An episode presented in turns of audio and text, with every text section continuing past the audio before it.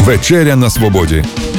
Відверті розмови на вільні теми. На радіо Свобода ФМ. Вітаю вас в ефірі Радіо Свобода ФМ і у студії Олексій Маслов. І Ірина Воробей, а також наші гості, яких ми із задоволенням вам представимо. Ну, про нашого гостя можна сказати таке. Ну, по-перше, він збирає каблучки, наскільки я знаю. Е, Великий бітломан. Окрім того, він отримав колись карту і не поїхав е, до Америки, залишився жити у Чернігові. Хоча багато хто мріє до цього часу, ймовірно, думають, що то він оце тут у нас в нашому місті робить. Але разом з тим е, він зовсім нещодавно цього літа виступив як такий от експерт із питань поїздок за кордон, як це зробити правильно, дешевше, як е, дізнатися більше, побачити цікаві місця, тобто е, десь трошки відхилитися у кращому розумінні слова від типових туристичних маршрутів, як пізнати світ. Тобто, у певному сенсі його можна назвати таким собі гуру, і це не випадково сьогодні він прийшов не сам, а своєю ученицею, адже він ще і вчить людей грати на гітарі, так здається, ще й співати. Ну, Чернігівці, напевно, вже всі здогадалися, хто у нас сьогодні в гостях. Будемо тягти інтригу ще чи вже розкажемо, хто у нас у Та розкажемо, звичайно. І так, Андрій, Терещенко. ну вітаємо вас. Доброго дня всім. Ви прийшли, Андрій, не, не сам, ви прийшли зі своєю ученицею. Чому власне такий вибір? Останні 15 років е, я керую школою гри на гітарі, яка знаходиться в Чернігівському обласному палаці дітей та юнацтва, і педагогіка викладання гітари, мабуть, це найбільше, що мені доставляє насолоду. Я це вмію робити, сподіваюся, і в мене є гарні учні, якими я пишаюсь. Тож, на нашу думку, доречно було б привести ученицю, довести, що вони виростають гарними учнями.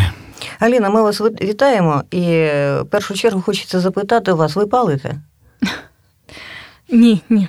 Я знаю, що пан Андрій просто виганяє з лекцій і своїх приміщень людей, які палять. Ні, що ви говорите, пане Андрію?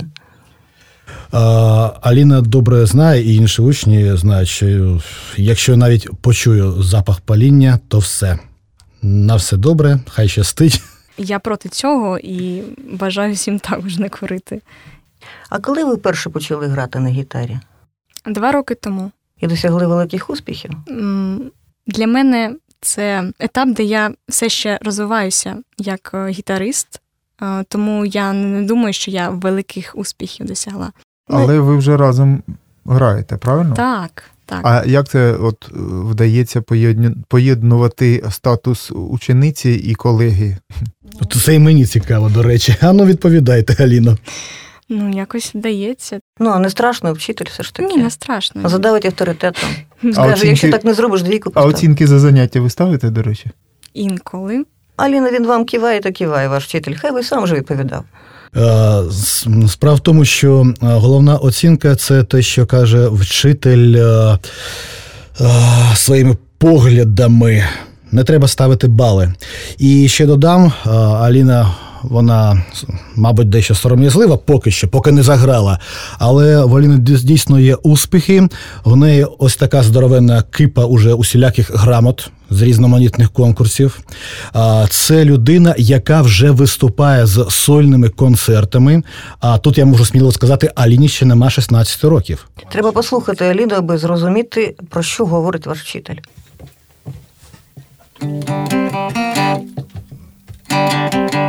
Вставай, народе, вставай зі сну за Україну, за молоду, повстань з рабства, бо ти ж не раб, дай бій богансу, наведи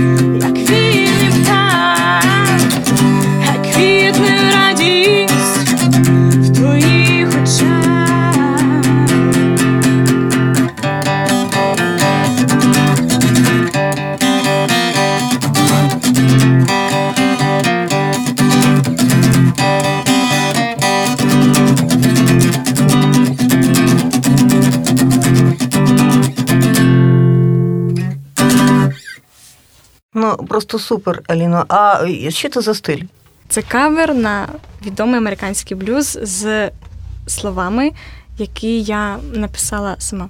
Тобто, це суто українська пісня для е, різних виступів на українську тематику, і ну, вона мені дуже подобається.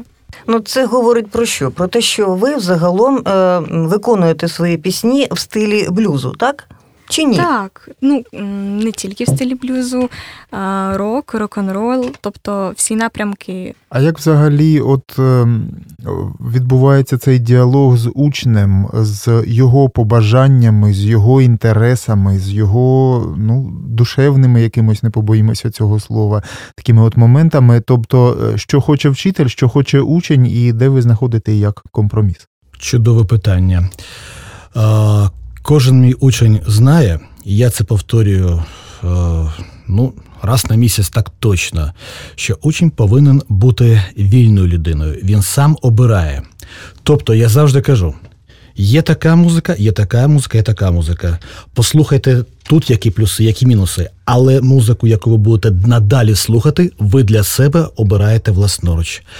Це ж саме стосується творів, які учень собі обирає. Я їм кажу: те, те і те, а ти вже вибирай, що тобі подобається.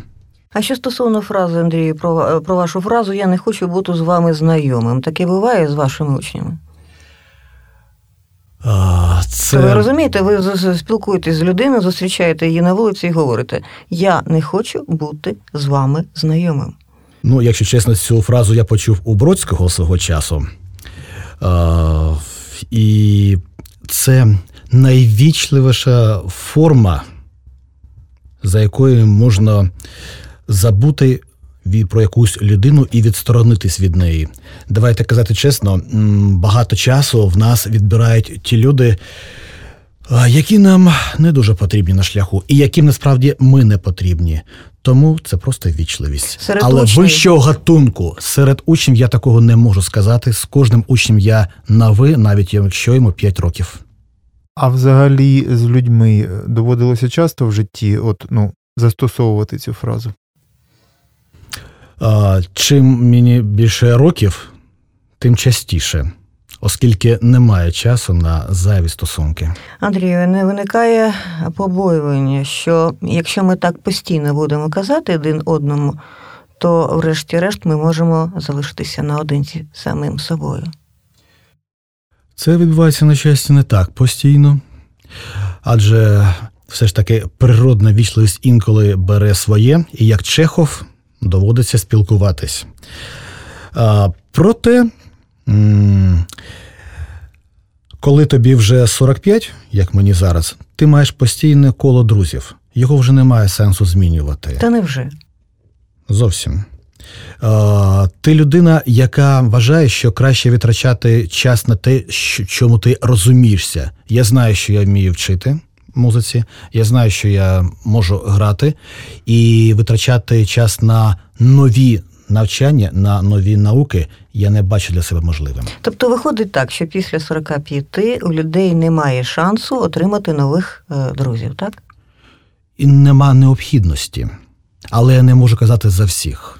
Тобто у вас. Це я кажу лише про себе. А як же стосовно мандрів? Набагато ж цікавіше мандрувати світом з кимось.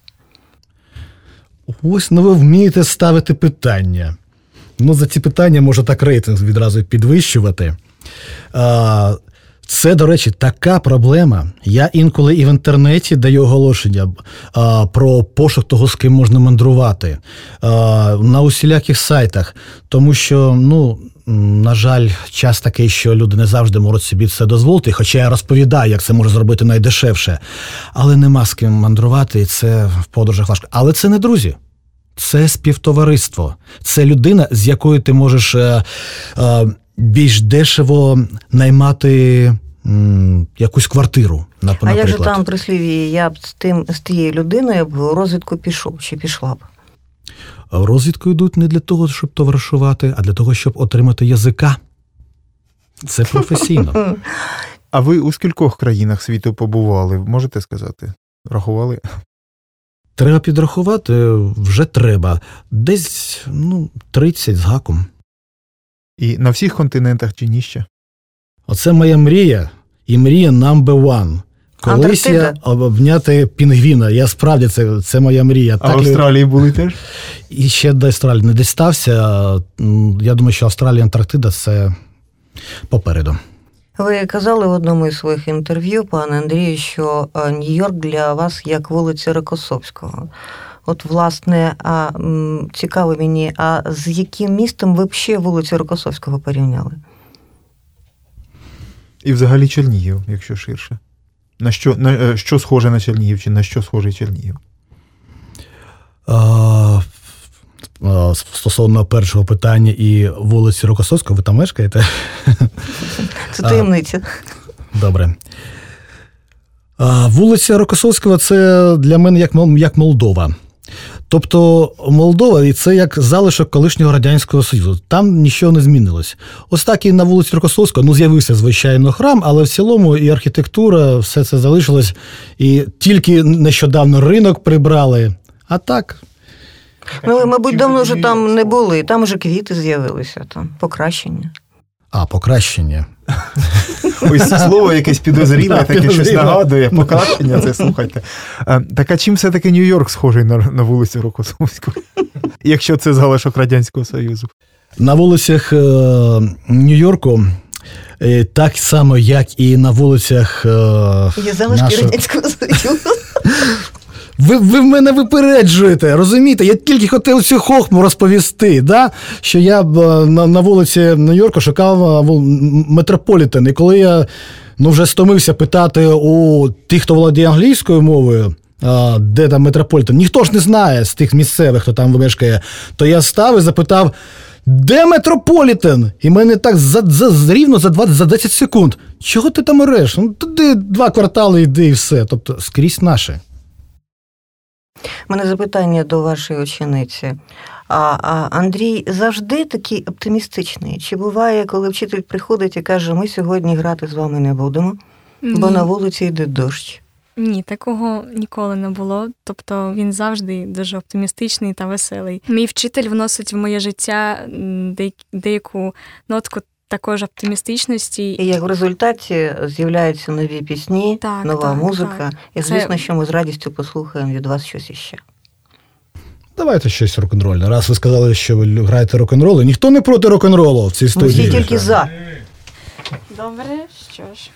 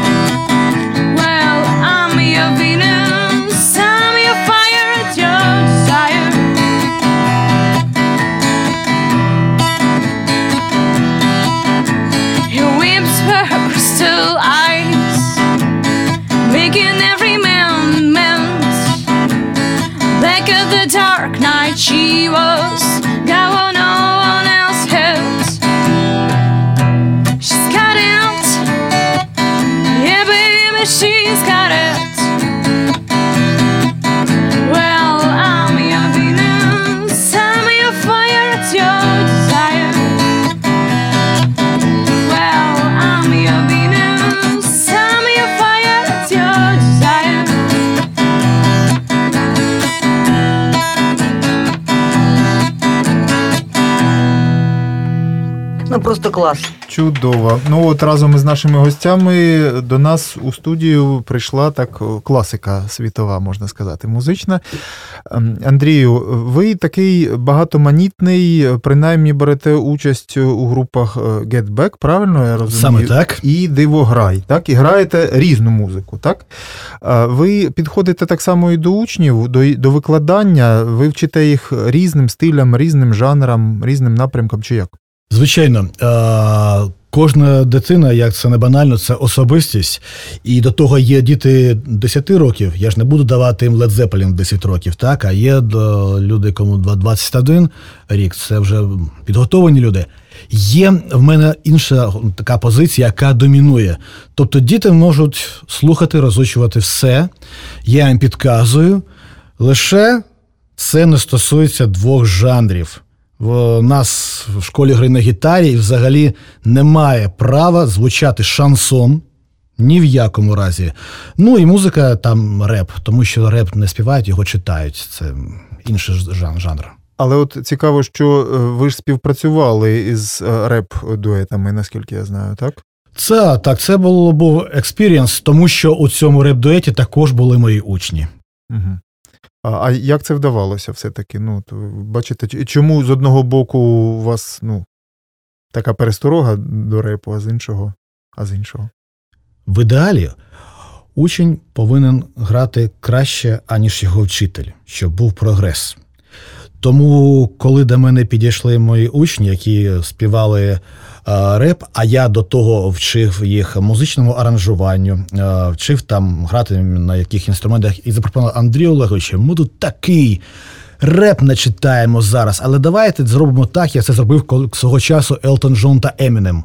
Тобто людина, яка знає, що таке мелодія, і поруч з Еміном, типічним респіваком. Ось ми творили, створили такий дует. У мене запитання до Аліни знову ж таки. Аліна, а от музику, якщо ви слухаєте, то ви слухаєте її з комп'ютера? Тобто е, слухаєте MP3? Так, деякі слухаю з комп'ютера, тобто більшість.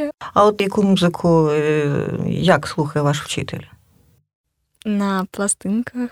Там... Тобто я знаю, що він е, використовує платівки, так? Так, так, так. А велика колекція платівок, пане Андрію?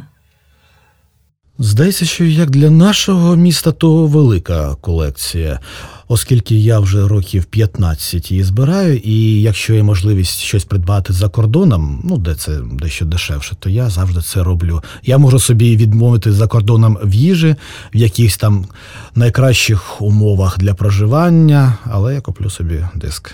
Однак а, це ж важко знайти таку музику, яку хочеться інколи можна легше знайти в інтернеті. Коли я беру власне платівку, тобто вініл, ну які ми дорослі люди знаємо, то це спілкування. Якщо ти просто вимкнеш МП3, ем ти підеш собі до холодильника, ти підеш собі в ванну, воно десь собі грає. А коли ти поставиш на програвач вінілову платівку, то ти будеш її слухати. А взагалі, е, ви ж не не самотні у цьому своєму захоплені чи не захоплені, як, як ви слухаєте, така спільнота існує е, у нас у Чернігові, в Україні, в світі, е, яка віддає перевагу саме вінілу і от таким от підтримує цей. Ну, Чи чи, заста... чи можна сказати, що це застаріло, що це ретро, чи ні? Все таки. В минулому році на світовому ринку продаж вінилових платівок е, виріс майже на 25%. Порівняно з чим? З попереднім роком. Хоча, звичайно, казати про відродження неможливо, бо це аудіофільство, це для спеціалістів. Але в Україні, і це приємно зазначити, в Києві. Власне, десь вже з рік існує навіть е, спеціальний ринок платівок. Він один день на тиждень, і є навіть в нього своя сторінка, є сайт і так далі. От зріс попит на платівки, а е, попит на взагалі музику, якусь більш різноманітну, ну, ніж шансон. Да? Він взагалі спостерігається, як за ваші, за вашими враженнями, що ви бачите, чуєте, спілкуючись з людьми, ем, бачачи молодь, яка приходить до вас вчитися, чи змінюються смаки на краще? Музики стало значно більше, і це навіть гірше. Коли ми колись е, прислухались до якихось там касетних розбитих мікрофонів, до кожної нотки, коли ми діставали ці записи, які були е, інколи і заборонені, то ми знали кожну нотку на пам'ять. Тепер музика легкодоступна, і у кожного там мільйон гектарів лежить на комп'ютері, які люди не слухають або слухають дуже неуважно. Тобто кількість на даному етапі в плані слухання не переросла в якість. А з іншого боку, якщо розповідати саме про Чернігів, то у нас з'явились за останні десь 5 років дуже якісні музичні традиції. У нас е, ми бачимо, що на концерти е, філармонічного оркестру Філармонія, яким керує е, Сукач, так, там же повні зали. Хто б мог собі уявити це 10 років тому? Повний зал на Jazz Open. Це чудово. Ну і туди приїжджають, я про фестиваль кажу, Jazz Open, приїжджають люди не лише з Чернігівської області, а з усієї України, що дуже важливо. Однак дивіться, ви говорите, що музики стало багато, і це погано. Аліна, це е, можливо дуже добре, що є е, суперпрофесіонал-вчитель, і він може у цьому морі музики підказати ту, яку саме і варто було б слухати і чути. Так, звичайно, мій вчитель так і робить. Тобто він рекомендує мені якісь пісні, але ніколи їх не нав'язує. І от, власне, яку музику ви слухаєте? Я слухаю рок-н-рол, більше іноді навіть метал. Тобто А назви гуртів, якщо гуртів, можна звичайно. Металіка, мій улюблений е, 60-х років це The Doors. Також я люблю Beatles, Led Zeppelin, е, Pink Floyd, Scorpions, е, Guns N' Roses. Тобто, ну, дуже багато. Я не можу весь е, список вам перечислити, тому що їх дуже дуже багато. А серед ваших однолітків е, це е, знаходить якийсь, якийсь відгук? У вас є однодумці, чи, чи ви от одна білою, пробачте, вороною залишаєтеся? Мої найкращі друзі слухають е, майже таку музику. Я мало таких зустрічаю у своєму житті мого, мого віку. Ну, це погано. Чи, чи це добре, що таких людей, як ви, мало? Можливо, е, це говорить про що? Це говорить про те, що ви більш якісно будете підходити до спілкування один з одним. Музика це вибір кожної людини, тому ту, яку музику він слухає, це його вибір. Якось звертати на це увагу я не буду. Але, звичайно, я буду дуже рада, якщо я зустріну людину, яка буде слухати таку ж музику, як я. Це і ходити на спільні концерти можна, і разом е, слухати цю музику, і обмінюватися різною музикою. Тобто це чудово. А Але- вас часто вас часто просять е, зіграти, заспівати, і що це дає в спілкуванні? Часто просять, часто, тому що е, знають, що я можу грати на гітарі.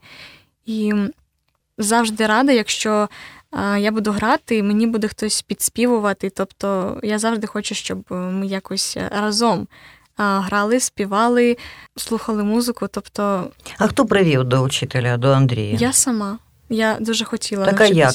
Це ж необхідно знати, що є такий Бог е, музикальний в Чернігові. Мені е, моя е, однокласниця колись розказала, що вона знала, що у палаці дітей та юнацтва так є гурток гри на гітарі, і вона знала, що це відомий бітломан. А як так як я любила тоді вже таку музику, і, зокрема, Бітлз, тож е, мене це дуже зацікавило. І з першим уроком я б зрозуміла, що це те, що я шукала, саме те. Я, я сподіваюся, що вона не одна така.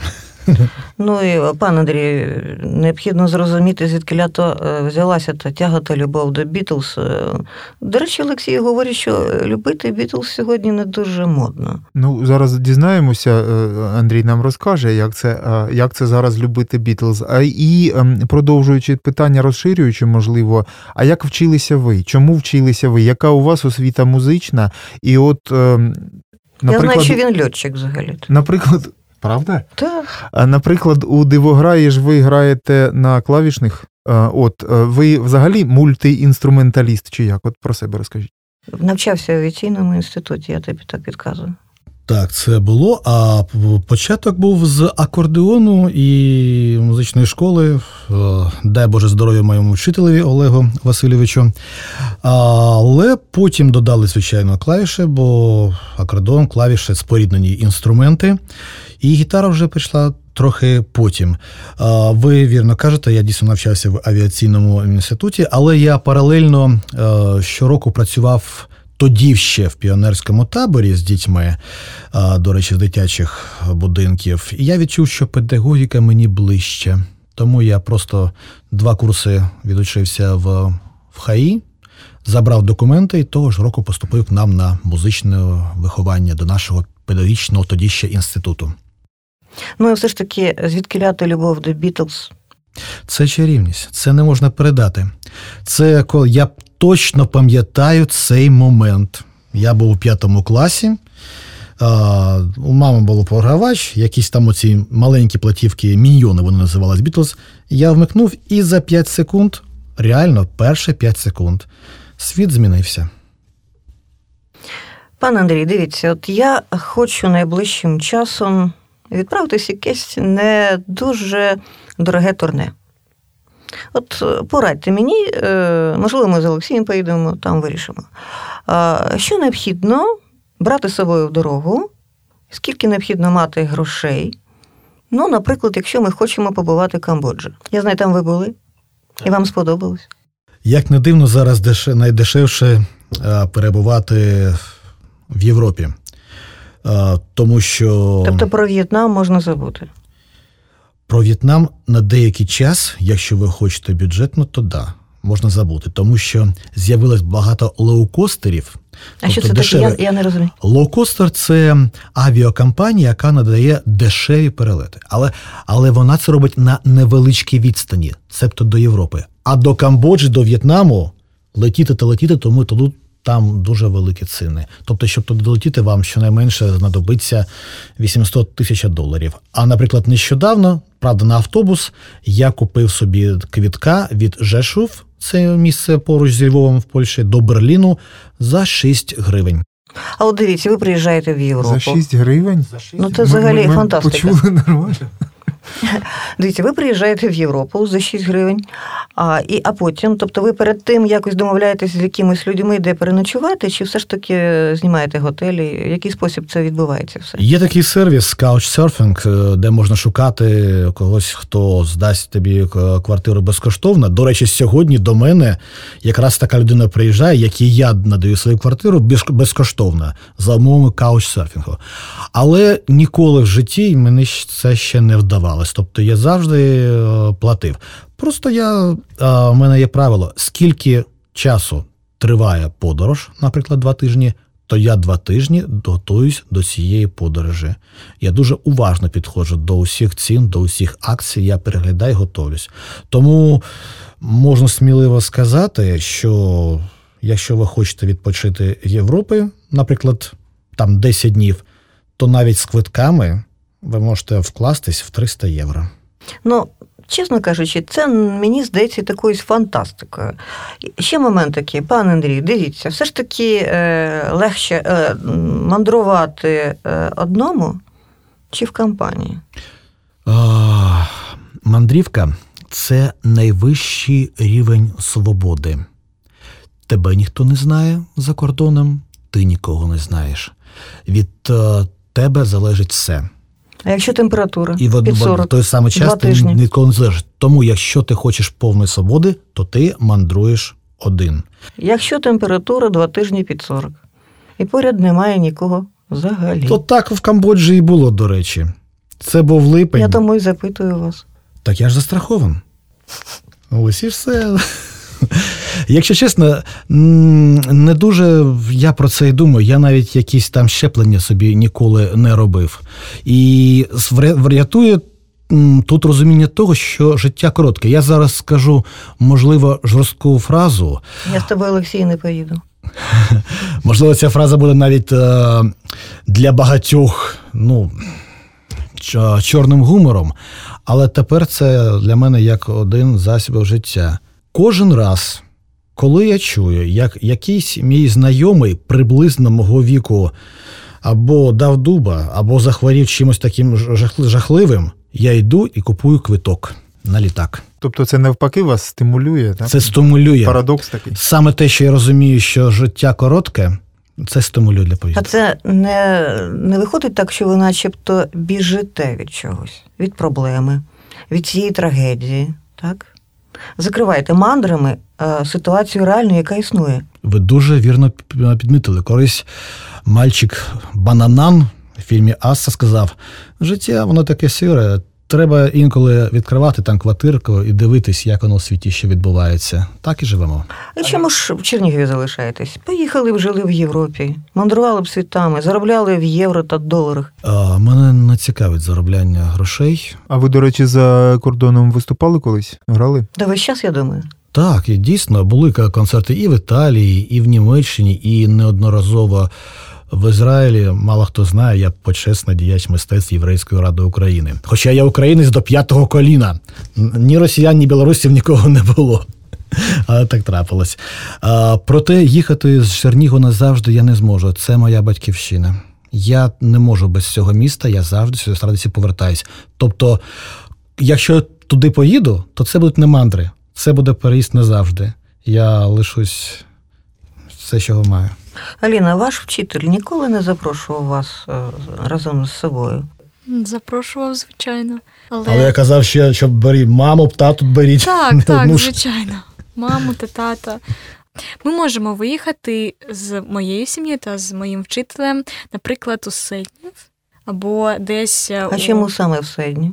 тому що там дуже гарно показує нам дуже красиві місця Чернігові. А що то наші красиві місця без гарної української пісні, і, звісно, До ви речі, її ваш, заспіваєте. ваш е, вчитель тільки що говорив про любов до Чернігова, отже, про патріотизм, українську пісню якусь можете заспівати? Якщо ви дозволите, то я попрошу нам випадку поставити для наших слухачів одну з пісень Дивограю, оскільки цей колектив ми вважаємо на даний момент, можливо, єдиним естрадним чернігівським колективом. Естрадним, не попсовим. Тут велика різниця.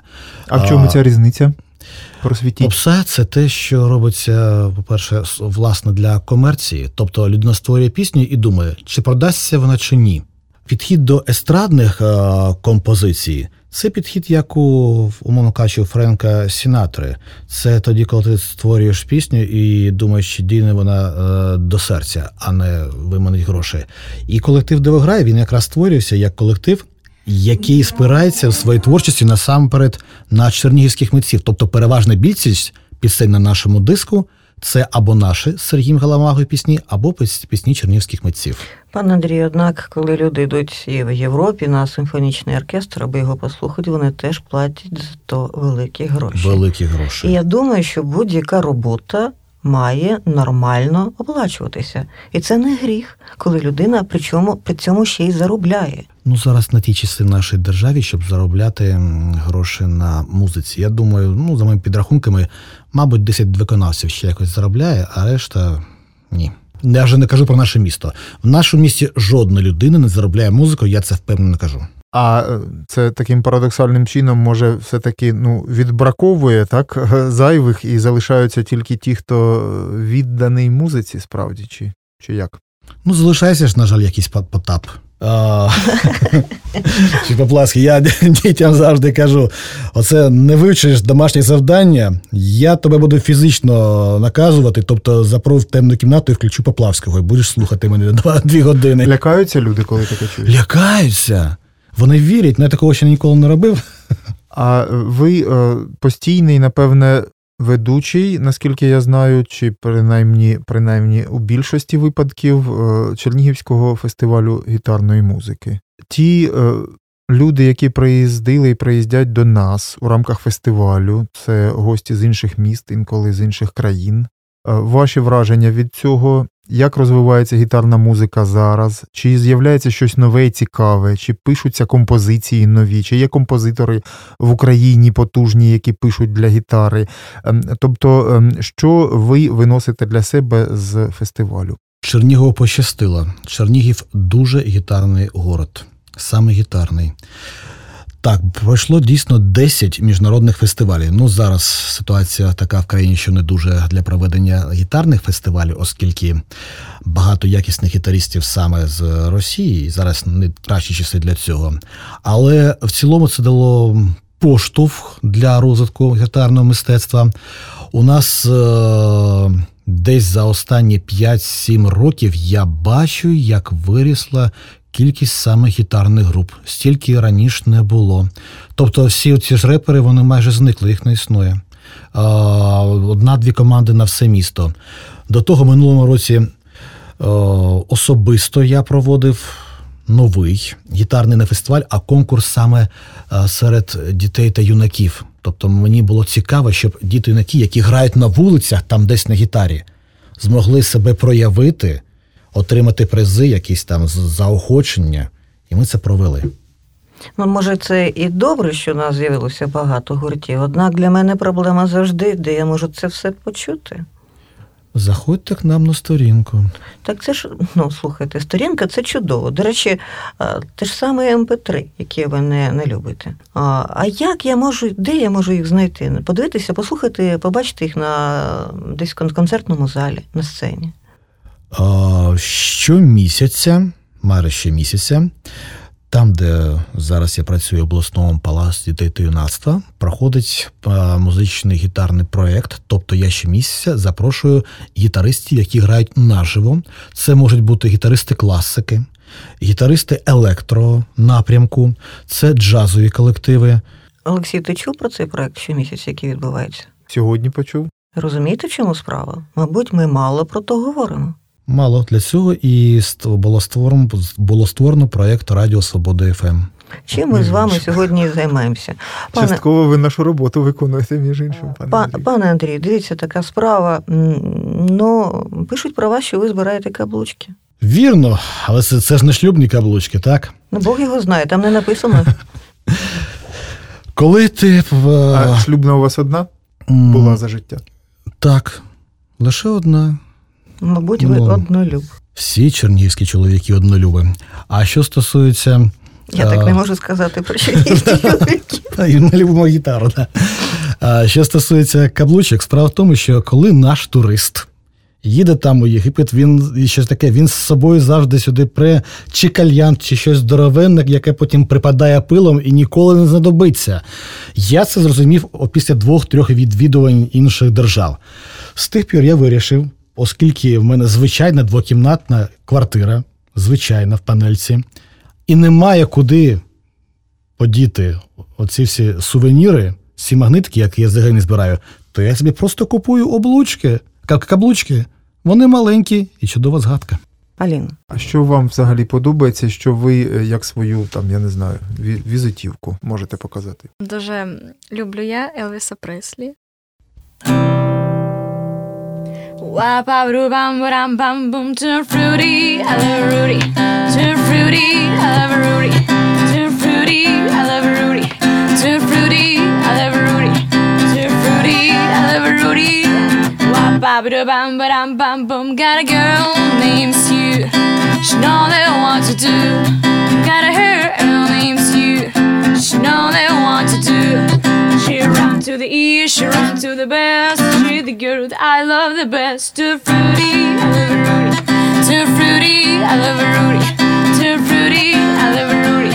Too fruity, I love Rudy. Too fruity, I love Rudy. Bam bam bam bam boom. Got a girl named Daisy. She always drive me crazy. Got a hair named Daisy. She always drive me crazy. She run to the east, she run to the best. She the girl that I love the best. Too fruity, I love Rudy. Too fruity, I love Rudy. Fruity, I love fruity, I love fruity, I love Rudy. Bam bam bam bam bam boo.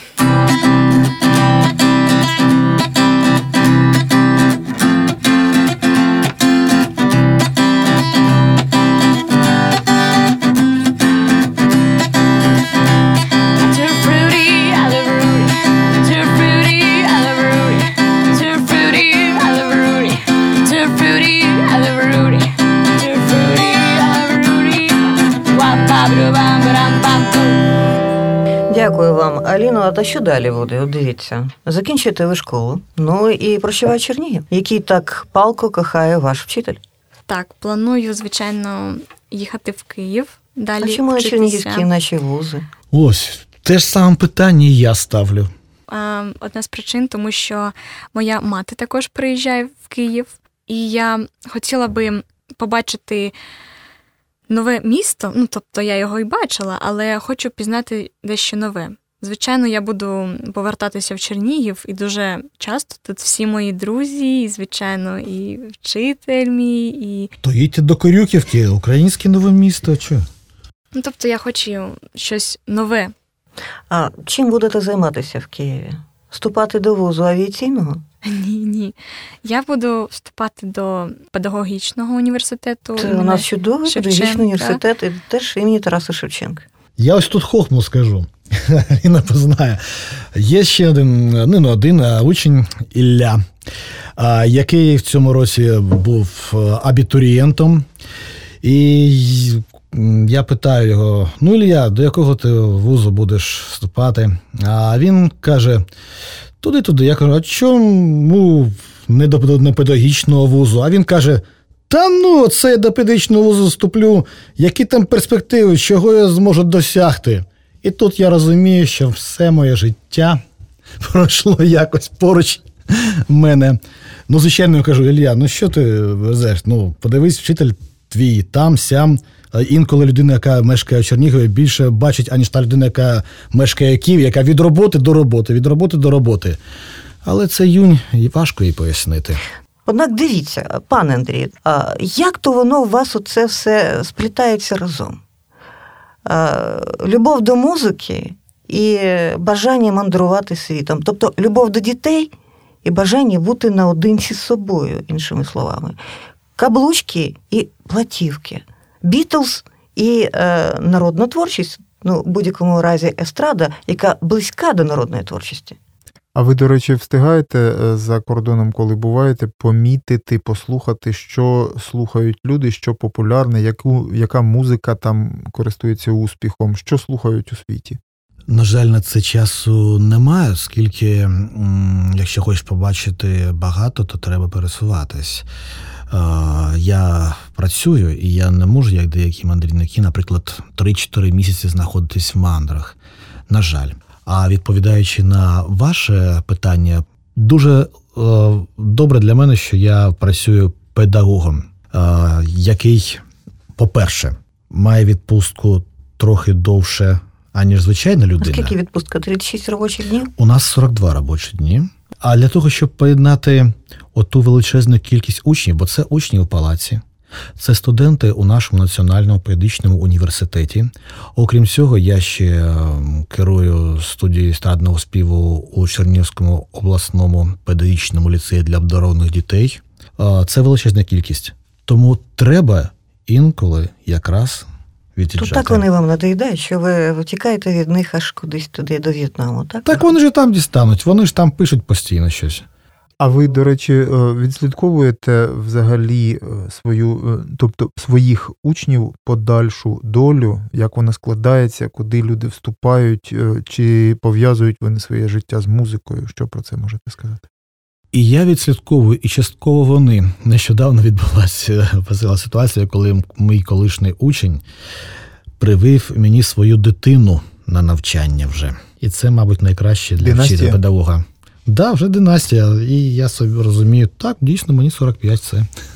А є такі, що потім досягають якихось відносних успіхів у музиці, ваші учні? Ну, той самий Сергій Галамага, наприклад, який вже багато дисків випустив, який гастролював е, з оркестром Миколи Сукача в Португалії, який грав з Кеном Хенслі з Юрахів, це мій учень. Окрім того, е, три мої учні навчаються у консерваторіях е, в Одесі та Києві. Деякі учні випустили власні компакт-диски. Така е, великі форми, якісь музичні, вони зараз пишуться в Україні для гітари.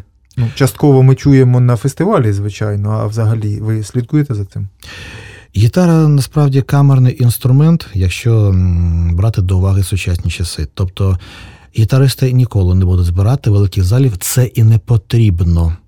Бо якщо ми кажемо про класичну гітару чи бардівську мовну пісню, це не є мейнстрім і не треба. Пане Андрій, кому б ви ніколи не радили займатися музикою та грати на гітарі? Кому це робити заборонено? Протипоказання. Якщо людина прийшла навчитись на гітарі, як то кажуть, з-під палки, е, то не варто. Я завжди, коли до мене батько приводить дитину, Питаю дитину: ви сам самі хочете? Скажіть мені чесно, чи це батьки вам пропонують?